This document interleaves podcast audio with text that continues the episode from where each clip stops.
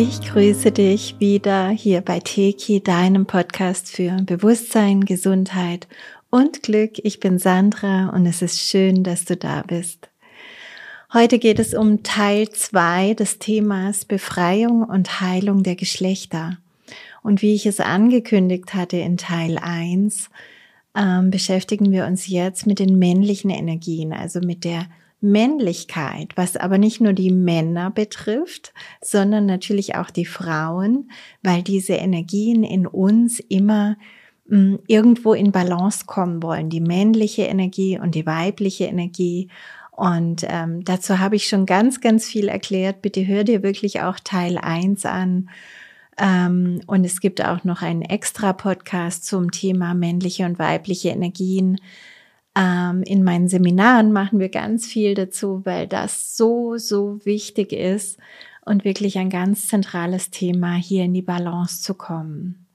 Ja, und auch zum Männerthema gibt unsere Weltgeschichte einiges her, was da in die Verzerrung, in die Schwächung dieser Energie praktisch auch geführt hat.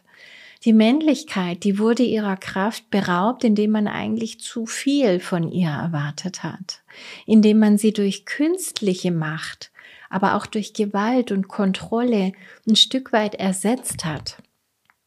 Und unsere Religionen haben hier viel Verzerrung eingebracht.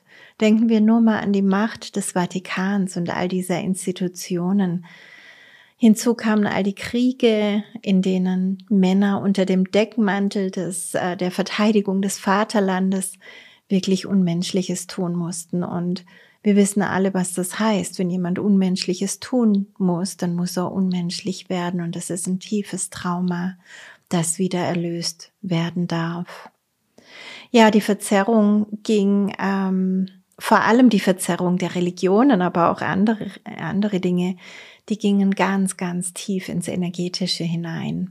Also gerade wenn wir an das Priestertum denken, das war ja dann bei den Männern so, dass sie ja auch, oder ist auch heute noch so, dass sie durch das Zölibat in diese ungesunde Unterdrückung ihrer körperlichen Natur gezwängt wurden, anstatt ein wirklich erlöstes Verständnis von dieser sexuellen Energie zu erzeugen, ähm, es macht teilweise tatsächlich Sinn, diese Energie zu sammeln und nicht immer einfach nur rauszuschleudern, zum Beispiel durch körperliche Befriedigung, ähm, weil man sie dann spirituell natürlich in höhere Höhen ähm, katapultieren kann, aber nicht so, wie es da praktiziert wird, durch Unterdrückung und durch, das ist vollkommen verboten, sondern es wäre gesünder, das nur zeitweise und mit einem ganz, ganz tiefen, großen Verständnis dieser Energie zu praktizieren.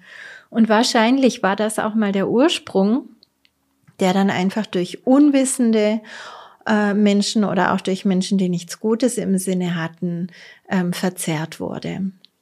Wenn wir weiter zurückgehen, bevor die Religionen entstanden sind, da war Jesus, oder? Und Jesus, das war ein ganzer Mensch auch mit unteren Chakren. Der hat nicht nur seine oberen Chakren, die spirituellen Chakren genutzt, sondern auch die unteren, körperlichen, weiblichen, äh, weltlichen, Entschuldigung, weil sonst hätte er gar nie all die Wunder tun können die nur in Verbindung der geistigen Kräfte, also der oberen Chakren, mit den irdischen Kräften, also den unteren Chakren überhaupt möglich sind. Und wenn wir uns diese acht vorstellen, also die drei oberen Chakren und die drei unteren Chakren, dann haben wir genau in der Mitte den Kreuzpunkt der acht, unser Herzchakra. Und das erklärt, warum Jesus immer die Liebe gelehrt hat die im Herzchakra dann all diese Kräfte vereint. Aber die Manipulation unserer Geschichte hat eben dazu geführt, dass er irgendwann wie einer dieser, ja, ich sag mal, entmannten Priester dargestellt wurde, die überhaupt nichts anderes im Sinn hatten, als zu heilen und zu helfen und mit Frauen natürlich überhaupt nichts am Hut hatten. Ja, und dadurch haben sich all die, die dem nachgeeifert sind, sich selbst ihrer Kraft beraubt, die eben gerade in der Ganzheit liegt. In der Ganzheit liegt unsere Kraft. ich möchte noch mal kurz auf diese Urkräfte männlich und weiblich eingehen, falls du dir Teil 1 nicht angehört hast oder einfach noch mal zum Verständnis, zur Auffrischung, ähm, weil es so wichtig ist, dass wir verstehen, dass diese Kräfte zusammenwirken müssen, dass wir auf keinen Fall eine Kraft stärker als die andere leben sollten und auch nicht für wichtiger oder besser halten sollten. Also das Männliche, die männliche Energie, das ist unsere linke Gehirnhälfte, rechte Körperhälfte, das aktive Prinzip, der Macher. Mit dieser Energie treffen wir Entscheidungen, handeln wir, gehen wir los. Das ist das Element Feuer. Logisches Denken gehört dazu und das Ganze macht unsere Tatkraft wirklich etwas bewirken zu können. Und die weibliche Energie, körperlich ist das unsere rechte Gehirnhälfte, linke Körperhälfte, die steht für das passive Prinzip. Also hier empfangen wir, sind wir weich, fließend, vertrauend in den Fluss des Lebens, deswegen auch dem Element Wasser zugeordnet. Die weibliche Energie, das ist unsere Intuition, das sind unsere Hellsinne, die wir auch empfangen dürfen.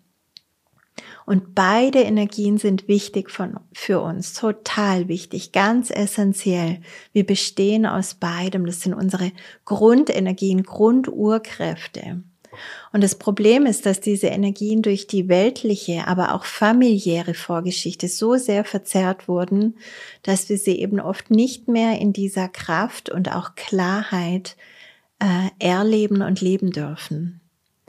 Aber wenn wir eben die weibliche Energie nicht leben, dann können wir uns nicht erholen, dann können wir nicht auftanken und dann brennen wir aus, weil die Feuerenergie die Macht übernimmt. Und dann können wir auch nicht empfangen, und zwar gar nichts, was wir uns wünschen, egal ob das materielles ist, ob es Liebe ist, ob es Heilung ist, ob es ein Baby ist, ganz egal was. Das fällt unter das Gesetz des Empfangens. Und wenn wir nicht empfangen, dann mangelt es uns an weiblicher Energie. Und empfangen tun wir eben bestenfalls über unsere Intuition, unser inneres Wissen, das uns die ganze Zeit durch unser Leben leiten möchte, wenn wir es denn auch erlauben. Ja, und wenn wir die männliche Energie nicht leben, dann nützt uns die ganze Führung nichts, weil wir dann nicht in die Tat kommen. dann kriegen wir nichts auf die Reihe und dann nützen all die tollen Ideen und Weisheiten nichts, weil wir sie nicht umsetzen können. Es fehlt uns dann die Wirkkraft. Ja, wie wurden diese Energien geschwächt? Was sind das für Traumen? Lasst uns hinblicken, um dann auch im nächsten Abschnitt dann in die Heilung zu gehen. Also in Heilungsansätze zu gehen. Machen musst du es selber. Also ganz ehrlich, in der Weltgeschichte war auch zum Thema Männer und männliche Energie genug los, was eben da traumatisierend gewirkt hat. Und diese Traumatisierung, die ist immer in drei Linien da. Im Zellbewusstsein, also über die Ahnen, in unserem jetzigen Leben, da greifen wir aber auch auf die kollektiven Felder zu, und auch in unserer Seelenbiografie. Und um nur ein paar Beispiele zu nennen, was männliche Traumen sein können, ähm, es ist grundsätzlich die ungesunde Verzerrung der männlichen Kraft und der männlichen Macht, die dann vom kraftvollen Beschützer, sage ich mal, zum Unterdrücker mutiert ist. Vergewaltigungen, Gewalt im Allgemeinen auch die Unterdrückung, die man wieder durch den eigenen Vater erfahren hat, weil der einen echten Kerl aus einem machen wollte und dazu Härte benutzt hat, weil man abgehärtet sein muss. Nur die Harten kommen in den Garten, du weißt schon. Außerdem die bereits erwähnte und ähm, auch durch die Religionen erzeugte Kastrierung des Mannes, kann man wirklich nicht anders sagen, durch die Unterdrückung der unteren Chakren, wobei eben auch, wie gesagt, die Manifestationskraft unterdrückt wurde. Also ich komme nicht umhin, immer wieder da an Absicht zu denken, weil es so perfide ist ähm, und so derart ähm, kollektiv geschwächt hat, Naja, aber lassen wir das. Das Ganze wirkt sich heute zum Beispiel jetzt aus in schwierigen, unglücklichen Partnerschaften, weil natürlich die männlichen und weiblichen Energien verzerrt gelebt werden und man sich gegenseitig dann nicht mehr versteht oder sogar eine Konkurrenz geht. Wenn die Frau männlichere Anteile lebt als der Mann, dann ähm, entsteht da einfach wieder ein Konflikt daraus. Ähm, schwierige, unglückliche Eltern-Kind-Beziehungen sind natürlich äh, ebenso das natürliche Resultat. Ähm, und natürlich männliche sexuelle Probleme, zum Beispiel Impotenz, was im Grunde damit zu tun hat, ähm, äh, unterbewusst nicht Mann sein zu wollen. Zum Beispiel durch Traumen, die aus anderen Leben oder aus der Ahnenlinie sein können. Ähm, dass man da jemandem mal wehgetan hat oder ähm, auch der tiefen Ablehnung der männlichen Energie, so wie man sie eben kennengelernt hat, oft durch den Vater oder Großvater, durch Gewalt oder durch Härte. Das kann sich auch auswirken in sexueller Gewalt, die man dann selbst jetzt ausüben will, ähm, manchmal nur in Gedanken, manchmal aber auch tatsächlich, auch gegen Kinder oder Tiere. Und man merkt es den Männern auch an, wenn sie traumatisiert sind, dass sie so Ego-Themen dann haben, die sehr stark männlich betont sind. Zum Beispiel, wenn der Mann mh, hm, altert, sichtbar altert und vielleicht auch die Potenz nachlässt, nachlässt, ähm, dass dann die Autos größer und teurer werden und die Frauen jünger, um das mal so auszudrücken, weil der Mann sich über irgendwas definieren muss und da er nicht weiß, wer er drunter ist unter diesen Ego-Schichten und die Ego-Schicht, ich bin ein toller, muskulöser, gut aussehender, starker Mann, nicht verfügbar ist oder nicht mehr verfügbar ist, müssen andere Ego-Definitionen her, wie eben Titel, Respekt, Ansehen und eben auch, wie gesagt, Besitz, Autos, Frauen und so weiter. Ähm, grundsätzlich werden dann auch so Ego-Themen gelebt, die ähm, ja weiter das eigene Selbstbild oben halten möchten durch die Unterdrückung der anderen. Also vor allem Frauen werden dann eher klein gehalten. Eigentlich ist es ähm, der Versuch, selbst größer zu wirken, indem man andere kleiner macht. Aber das ist eben meist unbewusst und natürlich auch männliche Konkurrenz wird, ähm, da wird versucht, die auszuschalten, ähm, meist auch durch Machtgehabe. Ja, und körperlich haben wir natürlich im Geschlechtsbereich ungesunde Veränderungen, Prostatakrebs und so weiter. Wie kommt die Heilung der männlichen Energie zustande? Also die Heilung all dessen und noch viel mehr, was ich jetzt nicht aufgezählt habe, die geschieht durch die Transformation dieser Traumen und Verletzungen aus anderen Zeiten und Linien. Und wie gesagt, das ist die individuelle Linie, die Seelenbiografie, aber auch die Ahnenlinie.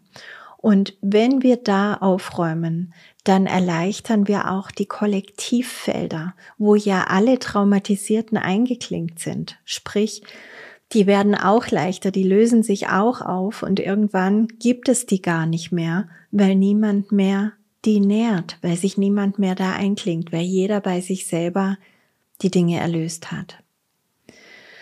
Mit Teki machen wir diese Heilungen. Du kannst die schon ab Teki 1 machen, selber ganz, ganz viel transformieren und noch tiefer, gerade zu den Themen männliche, weibliche Energie, gehen wir dann im Intensivseminar Herzenskraft, ähm, wo die männliche Energie praktisch noch auseinandergenommen wird, um noch klarer wirken zu können, weil auch das Männliche hat ja Anteile wie zum Beispiel den Sohn, diesen Lausbub, weißt du, den, den freien, frechen.